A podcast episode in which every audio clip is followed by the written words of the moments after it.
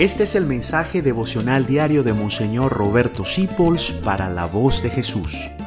Queremos que la sangre de Cristo no se derrame en vano. La idolatría es algo tan terrible. Es poner en el lugar de Dios una cosa o una persona. El lugar de Dios es solamente de Dios. Tú no puedes depender de una cosa ni de una persona. Tú no puedes adorar una cosa o una persona. Tú no puedes decir, yo no puedo vivir sin, tú no puedes vivir sin Dios.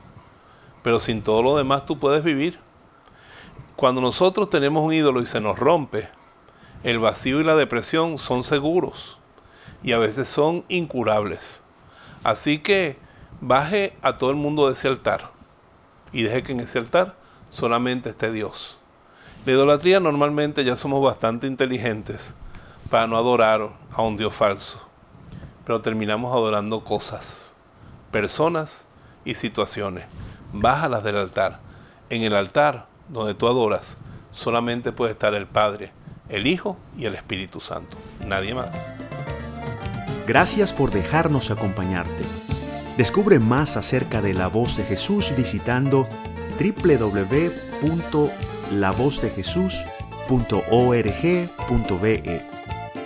Dios te bendiga rica y abundantemente.